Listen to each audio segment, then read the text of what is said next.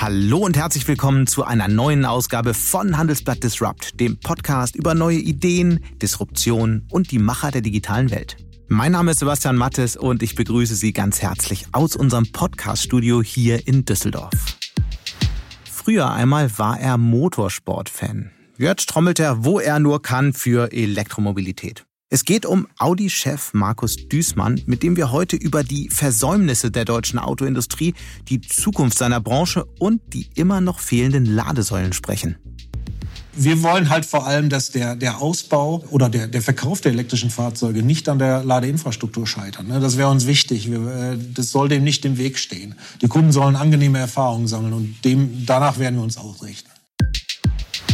Für einige klingt das schon so unerreichbar wie der Mond. Trotzdem gehen wir als nächstes von der Straße in den Weltraum. Und zwar geht es um die Faszination deutscher und europäischer Wagniskapitalgeber für Raumfahrt. So investiert zum Beispiel der Deep Tech-Investor Thomas Oehl mit seiner Firma V-Squared Ventures in junge Firmen, um, wie er sagt, Unternehmen und Gründer zu unterstützen, die die Zukunft erfinden wollen. Und dazu gehört natürlich auch die Nutzung des Weltraums. Ich hoffe, dass immer mehr Investoren sich in dem Feld tummeln werden, sich diese Themen anschauen werden, nachhaltige Unternehmen unterstützen werden und wir hoffentlich auch große Erfolgsgeschichten zeigen, die eben nicht nur durch das Einsammeln von Kapital von sich Namen gemacht haben, sondern gegebenenfalls durch ein IPO oder durch einen großen äh, Zukauf von der Firma gezeigt haben, dass man nachhaltig über Wagniskapitalfirmen aufbauen kann. Und nach einer kurzen Werbepause sind wir zurück. Dieser Podcast wird präsentiert von Sopra Steria. Gerade in Krisenzeiten müssen Unternehmen sich fragen, was sie einzigartig macht und diesen Wettbewerbsvorteil nutzen und ausbauen. Sopra Steria und Experten des Handelsblatt Research Instituts haben Entscheider gefragt, What's your edge? Fünf Unternehmenstypen und vier Strategien zur Sicherung von Wettbewerbsvorteilen haben sich herauskristallisiert. Mehr Infos und den Report zum Download gibt es auf soprasteria.de. Sicher hat auch der Dieselskandal dafür gesorgt, dass es bei Audi an der Elektrofront nicht so schnell voranging wie anderswo. Nun aber soll alles ganz schnell gehen, das sagt jedenfalls der neue Audi-Chef Markus Düßmann überall. Und da habe ich mich natürlich gefragt, wie soll das eigentlich aussehen? Wie transformiert man ein Unternehmen, das so lange am Diesel festhalten wollte? Und wie schätzt er die Konkurrenz durch die großen Konzerne aus dem Silicon Valley ein, die sich ja auch alle mit dem Thema Mobilität beschäftigen? All das habe ich mit Markus Düßmann auf der Europe 2021 diskutiert. Das ist ein neues Live-Format, im Grunde eine virtuelle Konferenz vom Handelsblatt, der Zeit, dem Tagesspiegel und der Wirtschaftswoche, für das sich viele tausend Zuschauerinnen und Zuschauer angemeldet haben. Auf geht's zu meinem Gespräch mit Markus Düßmann ganz herzlich willkommen, Herr Düßmann. Danke, Herr Mattes, ja, für die netten einführenden Worte. Ich freue mich wirklich sehr dabei zu sein. Haben Sie eigentlich selbst ein Elektroauto?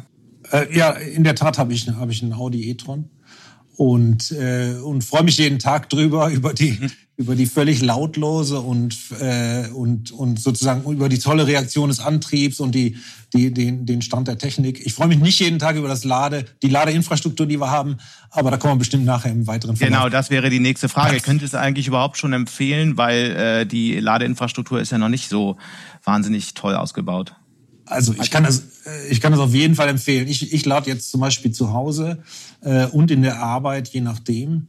Ähm, äh, aber wir haben da noch einen Job zu tun. Ne? Wir haben, wir brauchen eine Ladeinfrastruktur, sagen wir mal in, in 15 Jahren spätestens, wenn wir wollen, dass, dass, dass alle Autos elektrisch sind. Da brauchen wir eine Ladeinfrastruktur, wo an jedem Parkplatz äh, eine Lademöglichkeit ist. Und da sind wir natürlich weit von weg. Mhm. Es ist noch nicht so komfortabel wie beim, wie, beim, wie beim Benziner, aber je nachdem, wie die eigene Infrastruktur ist und wie ich sagte, ich habe sowohl privat als auch hier in der Firma die Lademöglichkeit, ist es aber auch super komfortabel. Das heißt, da muss halt jeder schauen, äh, wie das für ihn passt. Woran liegt eigentlich, dass, die, äh, dass der Ausbau der Ladeinfrastruktur so sehr hakt? Wer ist schuld daran? Es gibt ja verschiedene Initiativen, sowohl zum Beispiel äh, jetzt, jetzt privat. Ne? Wir sind da äh, selber äh, sehr aktiv. Ähm, über ein Konsortium eine, eine Ladeinfrastruktur an den Autobahnen zu schaffen. Äh, wir brauchen aber auch Initiativen in den Städten, denn es fehlt einfach auch an, an, an Plätzen, wo wir Ladeinfrastruktur aufbauen können. Äh, eine Förderung durch die, durch die Politik wäre dort auch hilfreich. Ich glaube, wenn, wenn Politik und Wirtschaft dort gemeinsam sich stark anstrengen und gemeinsam Ladeinfrastruktur aufbauen, äh, dann kann das mit dem, mit dem Fortschritt beim Verkauf der elektrischen Fahrzeuge sicher Schritt halten. In der Tat, von der Industrie kommt ja immer schnell und gern der Ruf äh, in Richtung Politik, da jetzt mal tätig zu werden. Aber wenn man sich das Beispiel Tesla anschaut, dann sieht man, das Unternehmen ist einfach selbst tätig geworden. Kann Audi nicht einfach selbst eine äh, Infrastruktur an Schnellladesäulen aufbauen zum Beispiel?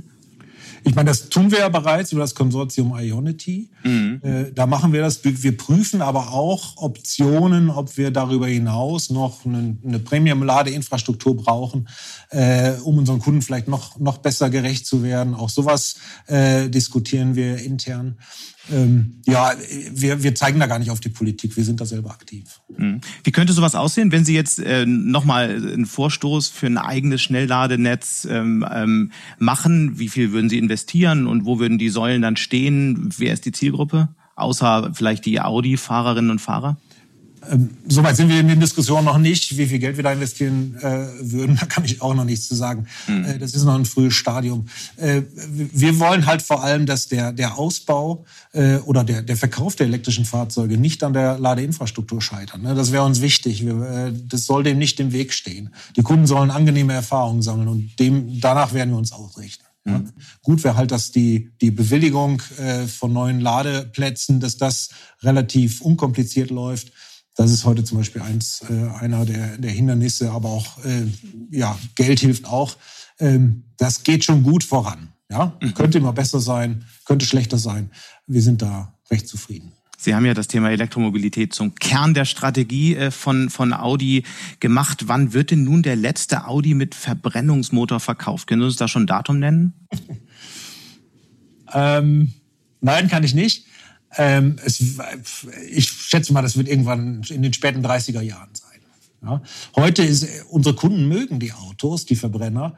Ähm, wir haben heute etwa 5 Prozent ja äh, elektrische Fahrzeuge, vollelektrische Fahrzeuge, 95 Prozent Verbrenner. Ähm, das wird im Laufe der Zeit deutlich weniger werden. Mitte des Jahrzehnts, wenn wir jetzt über Europa reden, haben wir etwa ein. Drittel batterieelektrische Fahrzeuge. Es kommt jetzt Jahr für Jahr ein neues Fahrzeug. Das Angebot wird sich verbessern. Und Ende des Jahrzehnts haben wir wahrscheinlich 50 Prozent vollelektrische Fahrzeuge. Ähm, das ist schon signifikant für uns. Wir werden alle Werke umrüsten auf, auf Elektro. Äh, wir werden alle Werke auch CO2-neutral stellen in Bezug auf die Produktion. Ähm, also das Thema schreitet jetzt massiv voran. Der Umbau läuft, läuft sehr schnell. Ja, mhm. und wir hoffen, dass die, die Kunden das auch mitgehen, dass die Ladeinfrastruktur da mitkommt, dass das Thema Förderung des, äh, die E-Mobilität äh, forciert. Also wir sind voll committed dazu. Das muss man, muss man wirklich so festhalten.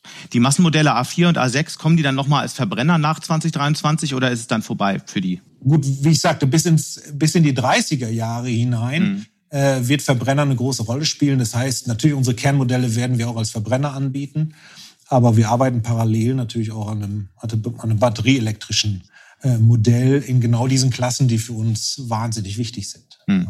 Die EU hat ja gerade ihre Klimaziele nochmal verschärft. Welche Folgen hat das eigentlich für Audi? Wir wissen, dass wir, dass wir auch die verschärften Klimaziele, also Green Deal, äh, mit dem Fahrzeugprogramm, was wir planen, erreichen können. Insofern sehen wir das eigentlich relativ gelassen. Mhm.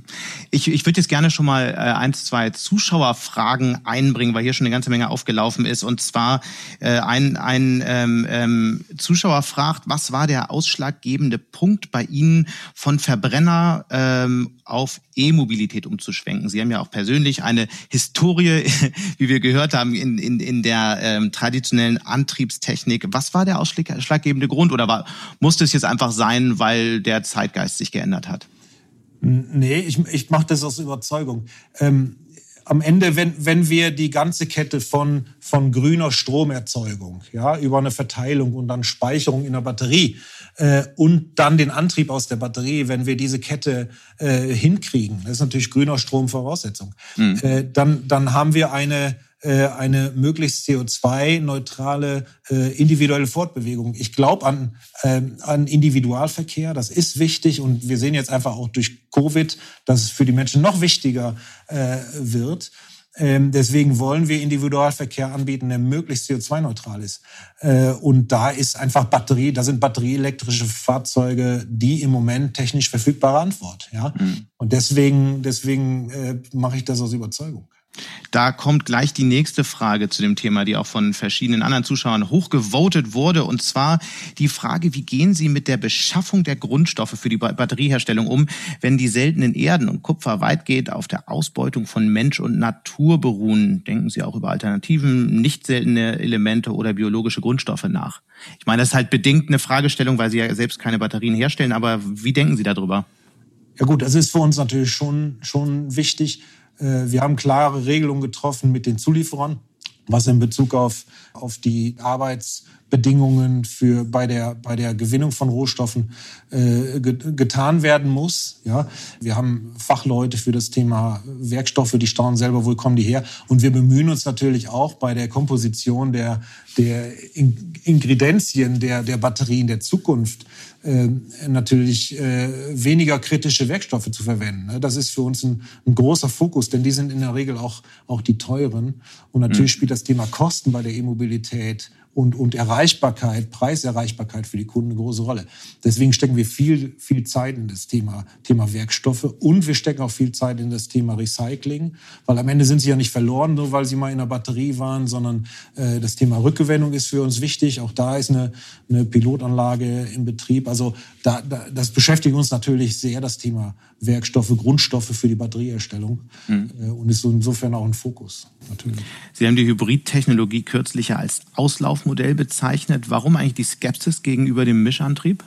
Na gut, es ist eine Brückentechnologie. Die komplexesten Autos, die wir machen, das sind die Hybride, weil die haben sowohl einen verbrennungsmotorischen Antrieb, der natürlich alle Emissionsgrenzen erfüllen soll, in sich, als auch einen elektrischen Antrieb, ja, mit einer kleineren Batterie, aber nichtsdestotrotz mit dem vollen Programm Batterie, Leistungselektronik, E-Maschine ähm, und und viele der Kunden einfach aufgrund von Ladeinfrastruktur, die, die, äh, die man nutzen muss und aufgrund der, der Nutzbarkeit und aufgrund der, der reduzierten Zahl von Kilometern, die man elektrisch fahren kann, viele der Kunden äh, nutzen den, Elekt die elektrische Fahrzeit oder nutzen die elektrische Fahrzeit selten aus äh, und fahren viel mit, mit Kraftstoff. Zusätzlich kommt noch dazu, dass viele der der, der Dienstwagennutzer den Kraftstoff bezahlt bekommen, aber nicht den Strom.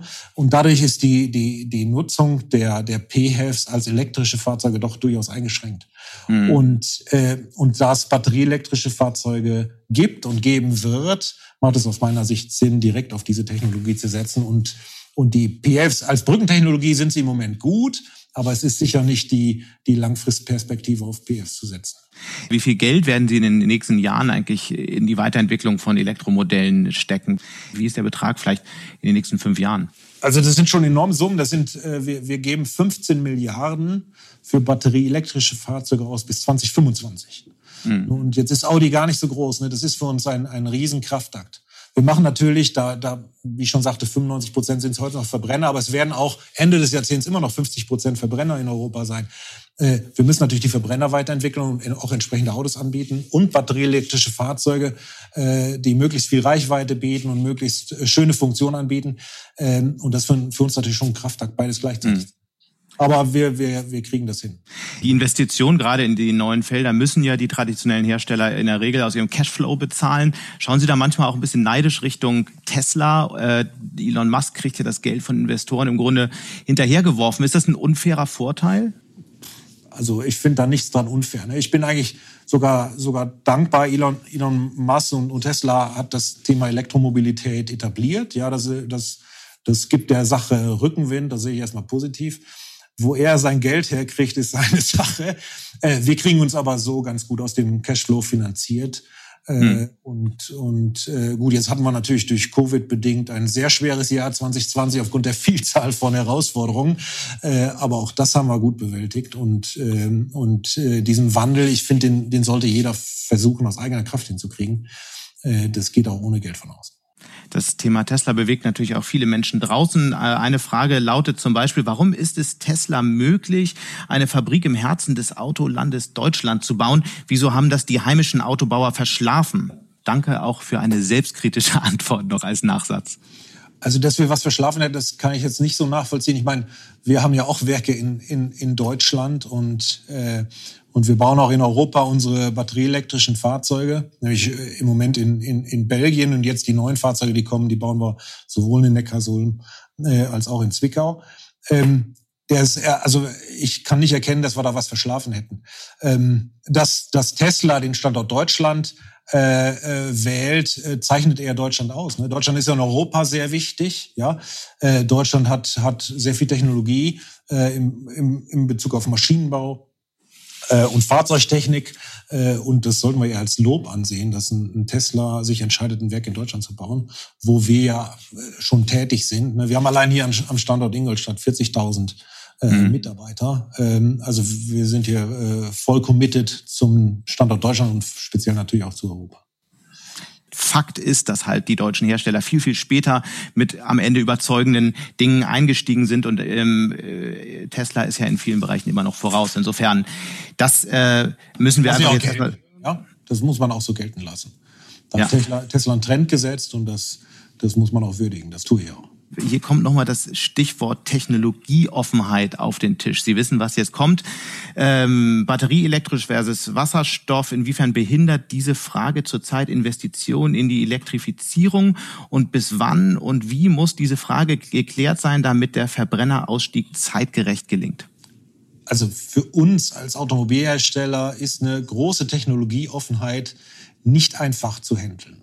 Denn wir haben natürlich die batterieelektrischen Fahrzeuge, wir haben die Verbrenner wie früher, dann haben wir aber auch noch die PHEVs und dann haben wir auch noch Wasserstoff, den wir ja auch entwickeln, der auch von Audi für den VW-Konzern entwickelt wird in Neckarsulm. Ähm, da wäre eine Technologieklarheit natürlich hilfreich. Ja. Ähm, Wasserstoff, Wasserstoff, also grüner Wasserstoff ist auf der Welt quasi nicht verfügbar. Und dass grüner Wasserstoff in einer Menge verfügbar sein wird, aufgrund der Wirkungsgrade ist natürlich ein, ein, großer Überschuss an elektrischer Energie notwendig, um Wasserstoff in hinreichender Menge äh, zu produzieren. Dass es Sinn macht, ihn in Verbrennungsfall oder in, in, in, in PKWs äh, in Antrieb umzusetzen. Ähm, bis wir mal so viel Wasserstoff haben, dass das Sinn macht, glaube ich, vergehen noch Jahrzehnte. Denn wir haben natürlich andere Industrien, die, die verzweifelt auf Wasserstoff warten. Was weiß ich, Stahlindustrie, die soll CO2-frei werden, Düngemittel, äh, dann Kalkbrennereien, also an, äh, wo Elektro gar nicht geht. Ähm, und Flugzeuge, Schiffe, ja, ähm, Diesel, äh, Eisenbahnstrecken und so weiter. Wir haben, wir haben viele, ähm, viele Technologien oder Antriebsformen, wo wir Wasserstoff zuerst einsetzen sollten. Ein Satz an der Stelle bitte noch. Von wem wünschen Sie sich diese Technologieklarheit? Sind das die Unternehmen? Ist das die Politik? Das steht so ein bisschen äh, im, im freien Raum zurzeit. Also diese Klarheit kann ja nur die Politik liefern. Ne? Die Politik äh, muss überlegen, wie sieht, wie sieht eine Energiewirtschaft in zehn Jahren aus, in 15 Jahren, ne? wie hm. viel, realistisch gesehen, wie viel grünen Wasserstoff habe ich zur Verfügung, wo brauche ich Energiemengen, wo setze ich sie dann ein und darüber könnte man dann Klarheit schaffen, ist es überhaupt, gibt es überhaupt ein Szenario, Wasserstoff in PKWs okay. umzusetzen, in, in, in Vortrieb oder nicht? Und dann klar sagen, wir haben folgenden Plan. 2035 setzen wir voll auf batterieelektrische Fahrzeuge oder eben auch nicht. Egal, Hauptsache es herrscht Klarheit. Wir wollen in der Tat jetzt noch mal ein Stück weit auch in die Labore von ähm, Audi schauen. Mit dem Projekt Artemis wollen sie ja die Grundlage für ein Elektroauto legen, das letztlich mit Tesla mithalten kann. Wie ist das Projekt eigentlich angelaufen? Haben Sie mittlerweile alle Mitarbeiter an Bord, die Sie brauchen? Ja, wir wollen nicht nur Tesla, also wir wollen äh, Vorsprung zeigen durch das Projekt. Und das soll in vielerlei Hinsicht äh, Maßstäbe setzen in Bezug auf Elektrifizierung, aber auch in Bezug auf automatisiertes Fahren, äh, mhm. in Bezug auf äh, Ein Bordnetz, ähm, äh, in Bezug auf äh, Nutzerschnittstelle in jederlei Hinsicht. Das Projekt läuft gut. Die meisten der Mitarbeiter sind natürlich innerhalb von Audis. Das ist ja ein Audi, das erste Auto, was dort kommen wird. Ähm, ein Teil der Mitarbeiter sind, äh, sind in der Artemis GmbH. Äh, und in Summe sind wir da sehr gut unterwegs. Wir sind auf jeden Fall im Zeitplan. Mhm. Wann soll das erste Modell rauskommen? 2024, oder? Ja, Ende 20. Also das äh, Vorsprung, äh, äh, muss ich sagen, sieht für mich anders aus, weil Tesla ist ja nun längst auf dem Markt. Also was, äh, sind Sie nicht viel zu spät mit dem ganzen Projekt?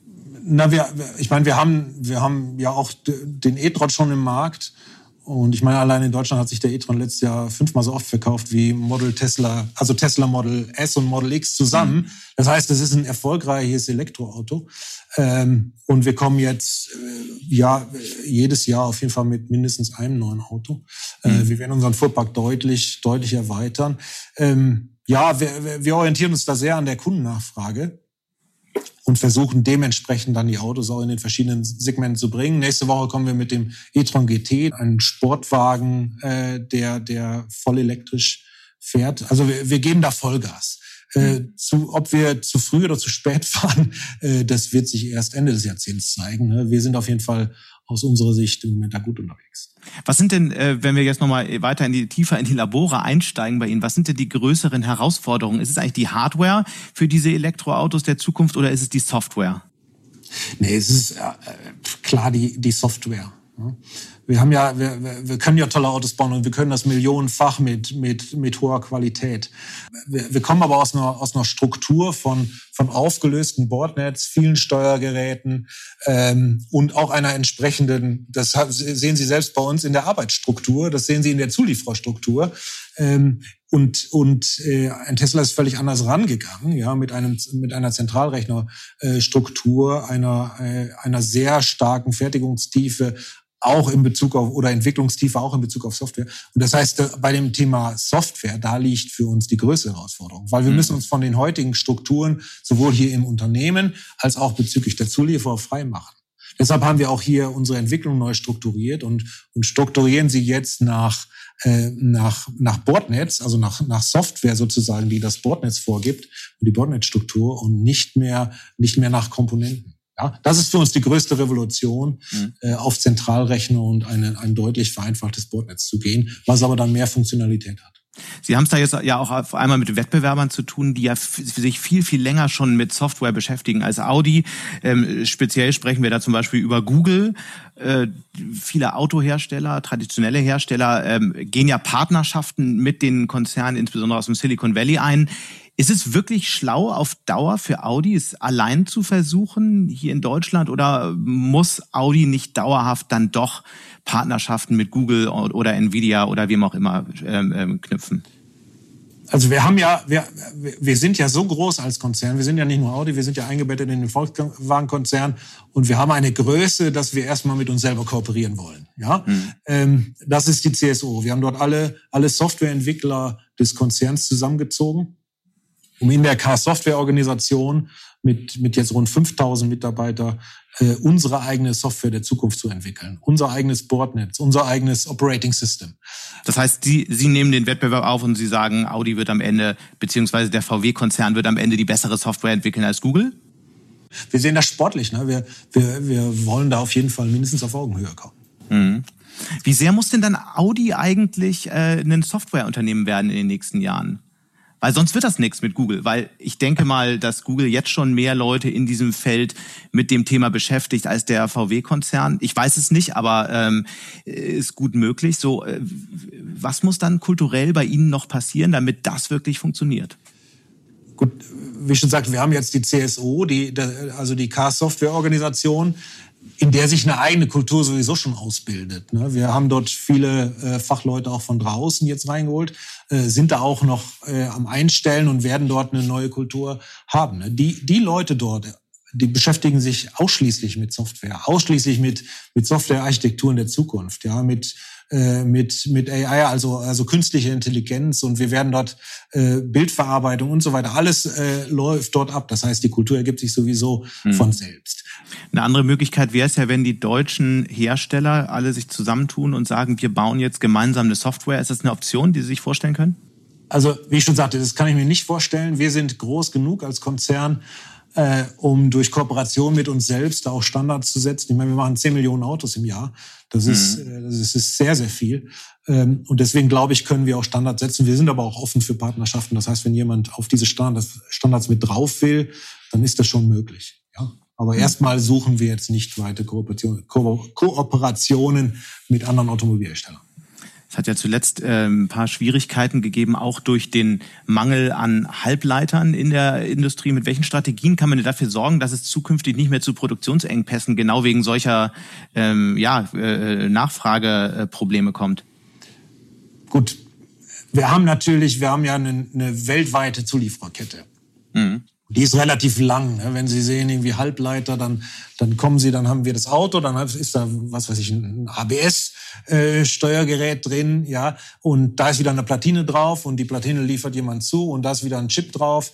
Äh, und das ist eine sehr, sehr lange Kette. Und, und durch Covid hat es jetzt hat es jetzt doch und durch die, die, die starken Verkaufseinbrüche im, im zweiten Quartal ist diese Kette einfach in Stocken gekommen. Ne? Wir haben natürlich keine keine äh, Steuer oder keine keine, keine ABS-Module mehr mehr beschafft, ja, weil wir einfach keine brauchten und und dann dann hält die Kette an. Hm. Und dieses Anfahren der Kette bei bei bei bei Halbleitern äh, dauert einfach lang. Ne? Die Halbleiterproduktion ist ein sehr sehr langwieriger Prozess und da ist die Kette jetzt abgerissen. Es kann solche Verwerfungen immer geben in der Zulieferkette. Das hat es auch schon wegen Erdbeben gegeben oder wegen Tsunami äh, in Japan und tragischen Unglücken. Das, also wir sind eigentlich gewohnt, mit sowas umzugehen. Vielleicht nicht ganz in dieser Größenordnung, wie sie jetzt durch Covid entstanden ist. Das hat uns schon groß herausgefordert. Aber unsere Prozesse äh, bei solchen Lieferabrissen, die haben gut funktioniert und deswegen produzieren wir auch schon wieder. Diese Fragen haben in der Tat auch einige Zuschauerinnen und Zuschauer draußen äh, bewegt, deswegen kam die Frage auch rein.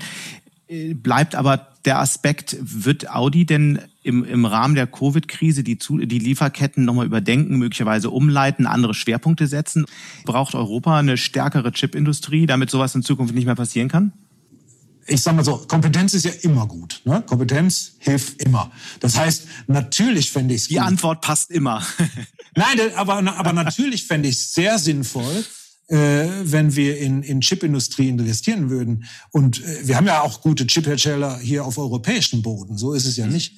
Ähm, aber selbstverständlich würde ich sehr begrüßen, wenn auch dort investiert würde. Selbstverständlich würde ich es begrüßen, wenn auch mehr Softwareentwickler ausgebildet würden und wenn das Thema Software eine größere Rolle spielen würde.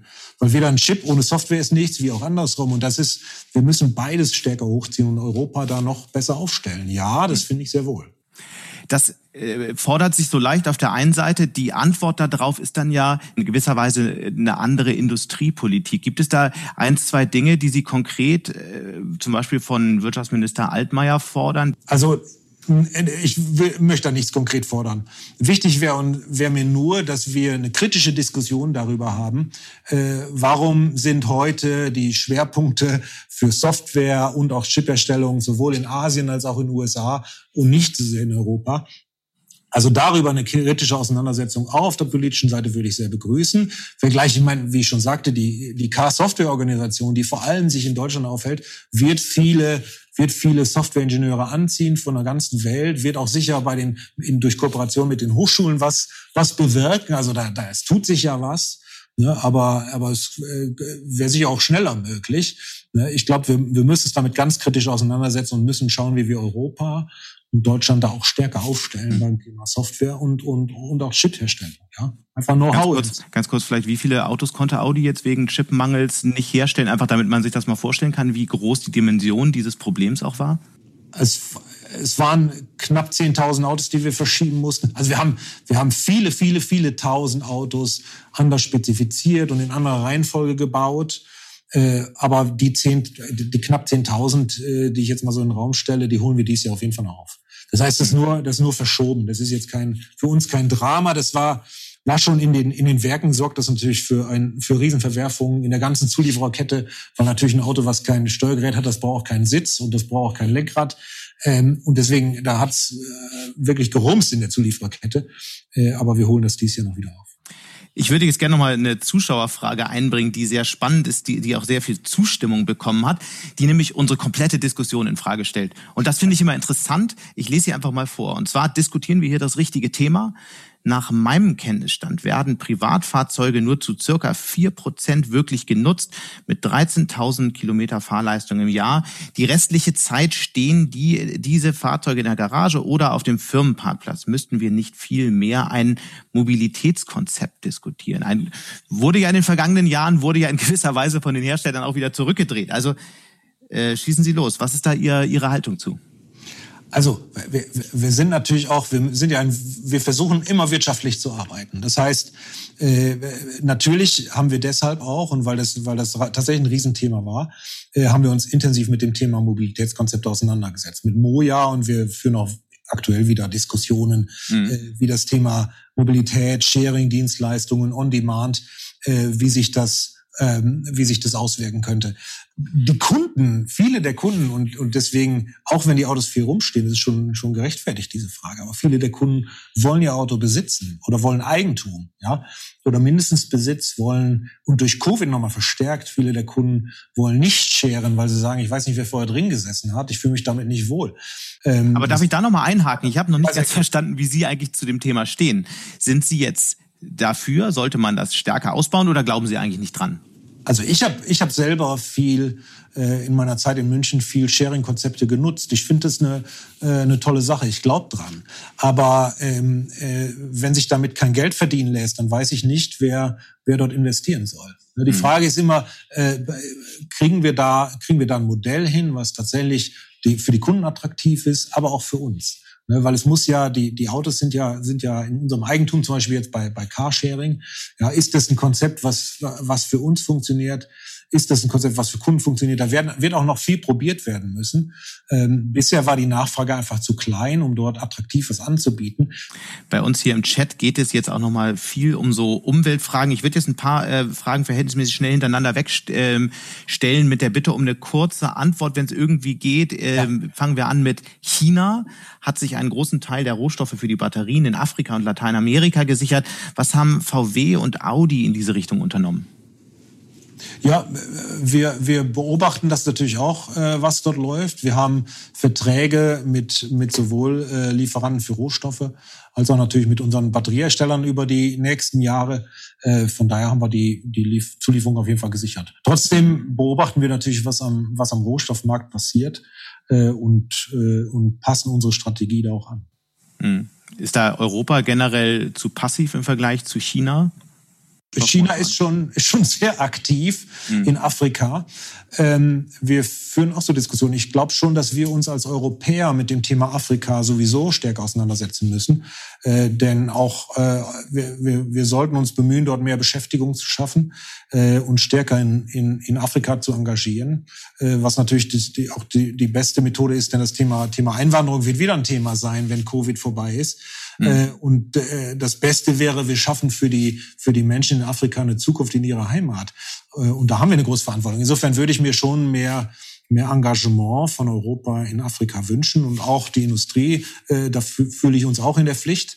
Ähm, äh, dass äh, die Diskussionen laufen im Moment, aber von daher, wir können da aktiver sein, ja. Hm. Man spricht auch davon, das ist jetzt die nächste Frage, dass die Herstellung von Batterien für Elektroautos mehr CO2-Ausstoß produziert als ein Dieselfahrzeug. Das ist eine Diskussion, die immer wieder läuft. Ein Dieselfahrzeug, das mehr als 250.000 Kilometer gefahren ist. Wie wird, wie wird damit umgegangen und was rechtfertigt dann Elektroautos? Nee, das ist, das ist Quatsch. Ähm, da gibt es gute Studien. Ne? Der, der, der, der Break-Even ist so, ich meine, je nach Strommix. Ne? Mhm. Äh, aber bei einem Strommix, wie ich hoffe, dass wir ihn in, in Europa erreichen, nämlich mit null CO2, ja, liegt es etwa bei 30.000 bis 60.000 Kilometer der Break-Even. Aber natürlich startet es das batterieelektrische Fahrzeug mit einem CO2-Rucksack, den es aber relativ schnell über der Zeit abarbeitet. Insofern äh, stimmt diese Aussage so nicht. Mhm. Andere Frage, wann kommen eigentlich Elektro-Audis für Normalverdiener? Ja, im Sommer. Im Sommer diesen Jahres. Nein, wir kommen, also unser Segment wird immer Premium sein. Und da, da, da können natürlich, das ist auch. Müsste man erst mal erklären, was ist ein Normalverdiener aus Ihrer Perspektive? ja, genau. Wer ist eigentlich jetzt ein Normalverdiener? Nein, ja. nein, aber äh, Spaß beiseite. Wir, wir kommen jetzt dieses Jahr mit dem, mit dem Q4 e-tron und der wird deutlich bessere Preiserreichbarkeit zeigen. Und wir haben auch heute ja schon den Was ID heißt das eigentlich? Wie viel wird der kosten? ID3 im Konzern. Ähm, ja, der wird auf jeden Fall deutlich günstiger sein, als es ein e-tron heute ist, der ja, der ja im, im Top-Segment ist. Ähm, und, äh, und dadurch, äh, also wir können ihn, ich kann Ihnen heute das Preisband leider noch nicht verraten. Das machen wir dann, äh, wenn wir das Auto kommunizieren.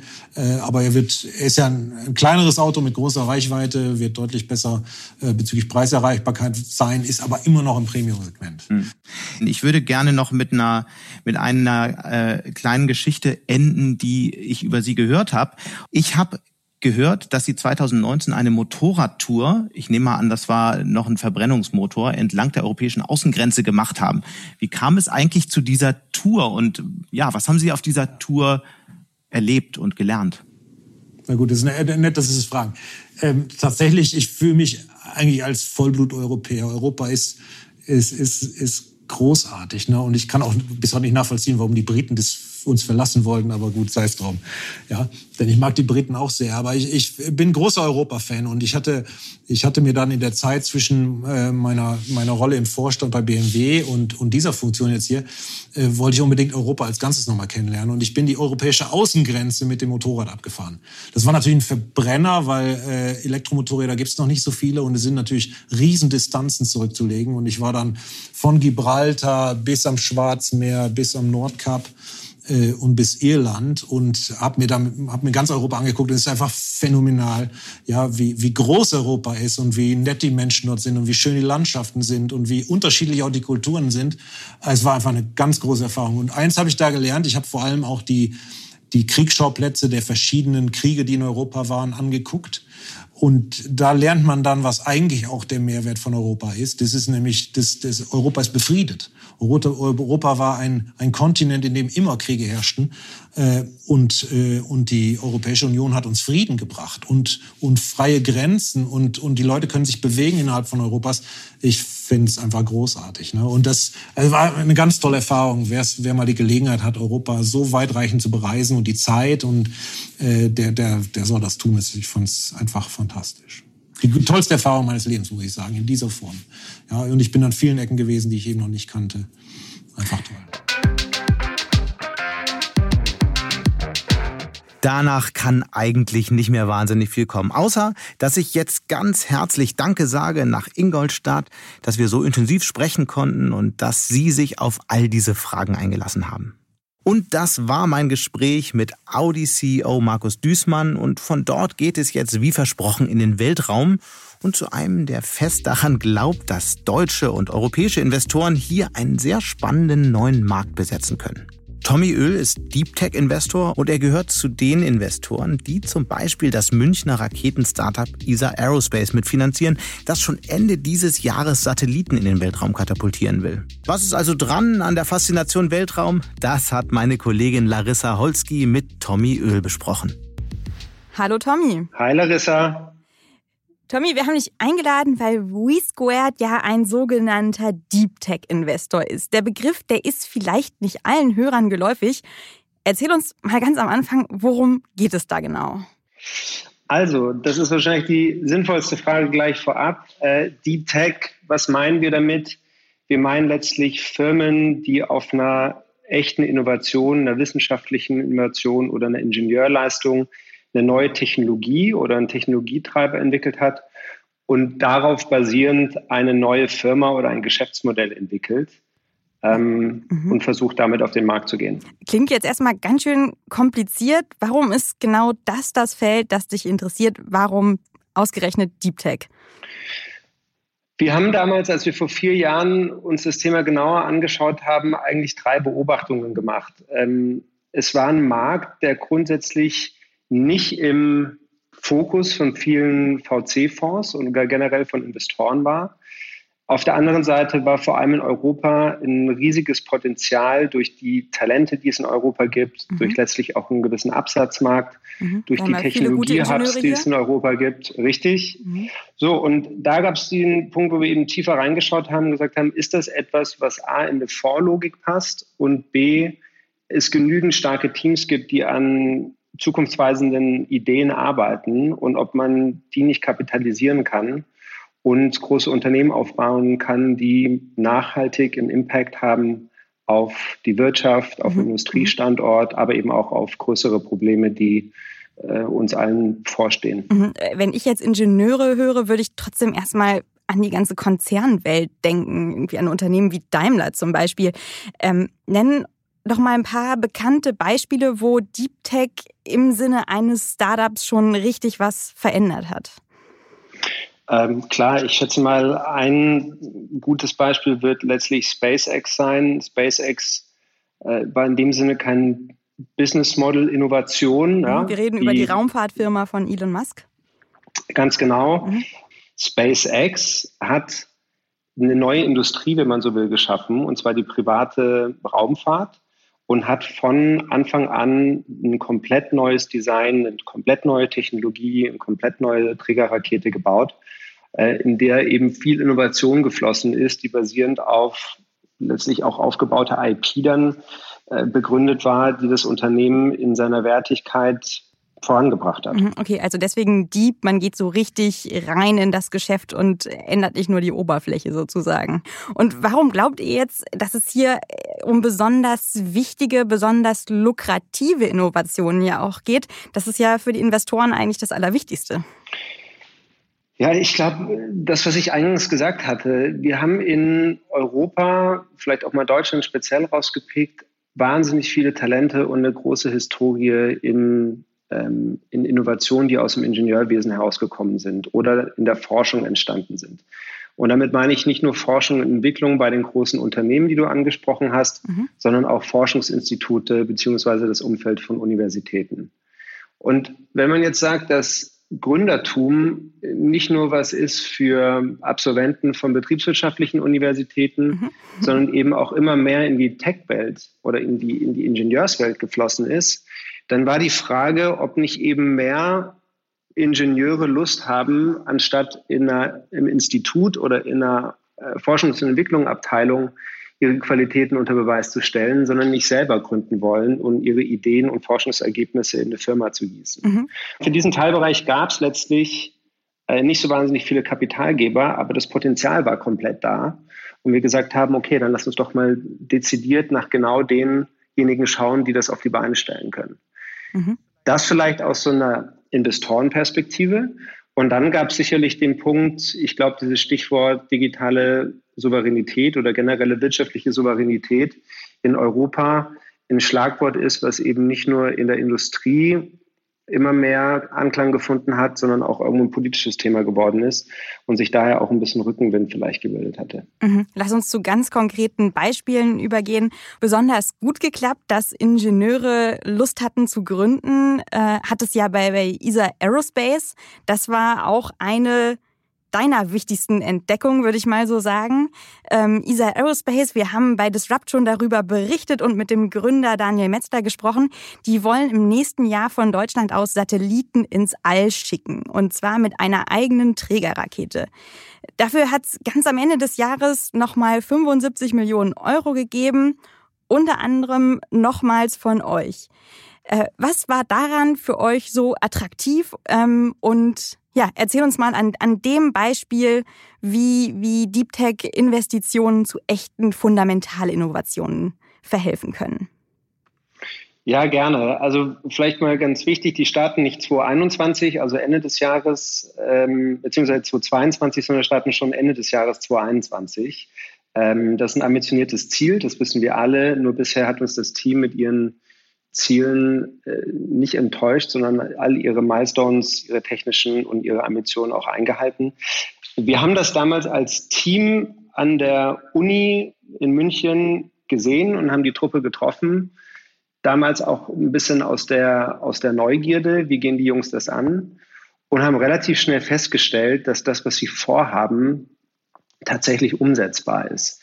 Damals wollten sie noch nur in Anführungszeichen die Antriebe für andere Launch-Systeme bauen, weil sie da schon eine ganz gute Kompetenz aufgebaut hatten in dieser Studentengruppe Ware. Äh, die Ware kennt mhm. man sonst meistens im Zusammenhang mit dem Hyperloop-Contest von Elon Musk, den die War-Truppe auch regelmäßig gewonnen hat. Genau, die Münchner Studenten, das muss man vielleicht ein paar Leuten doch noch erklären, die Münchner Studenten gewinnen regelmäßig in dem Wettbewerb darin, Transport ja, wie nennt man das, Transportcontainer durch Röhren zu schießen, um den, den äh, Personenverkehr zu revolutionieren. Richtig, genau, noch eine Baustelle, die Elon Musk für sich aufgemacht hat genau. und wahrscheinlich auch ganz gut, ähm, ganz gut bearbeiten wird. Genau, wir haben damals das Glück, dass einer meiner Partner im Fonds selber auch Luft- und Raumfahrttechniker ist, uns das tiefer angeschaut, haben angefangen, Referenzen einzuholen, haben damals auch mit dem Bülent Altan, das ist ein äh, SpaceX-Ingenieur der erster Stunde, haben mit ihnen eigentlich für eine technische Einschätzung mit dazu geholt und haben irgendwann gefragt, ob sie nicht eine Gesamtträgerrakete bauen können. Und sie haben gesagt, doch, klar können wir das. Wir haben nur nicht gedacht, dass wir dafür Geld bekommen, weil wir gerade dabei sind, mhm. unsere Masterarbeiten fertig zu machen. Mhm. Was wir uns dann angefangen haben anzuschauen, ist das Thema, in welcher Geschwindigkeit ist es möglich, mit zu Beginn überschaubaren finanziellen Ressourcen die Firma zu einer relevant anderen Firma zu machen in einem Zeitraum von zwölf Monaten, auf der man basierend weiteres Kapital für sich gewinnen kann, um diesen Bau der Rakete ähm, weiter voranzubringen. Mhm. Das galt immer als kritisch, dass man diese Folgeinvestitionen bekommt. Zu dem Zeitpunkt definitiv. Zu dem Zeitpunkt wäre das sicherlich auch eher ein Blick Richtung USA gewesen, wo es ja durchaus ein paar Space Investments gibt, außerhalb von SpaceX auch. Ähm, nichtsdestotrotz war uns, war uns die Qualität des Teams und das, was sie auf die Beine stellen konnten und wollten und auch irgendwie schon unter Beweis gestellt haben, das Risiko wert zu sagen, wir kriegen das gemeinsam hin. Und jetzt fangen wir erstmal an und wir kümmern uns gemeinsam mit euch auch darum, dass wir die richtigen Ansprechpartner bei Fonds finden. Mhm. Ähm, ja, dieses, dieses Risiko scheint sich ja jetzt erstmal erledigt zu haben. Also ähm, jetzt ist das Geld da für den, für den ersten Start, wie gesagt. Und ähm, gibt euch das so auch so ein bisschen Hoffnung, dass das Auswirkungen für andere von diesen ganz jungen Unternehmen hat, die, die ihr da ähm, unterstützt?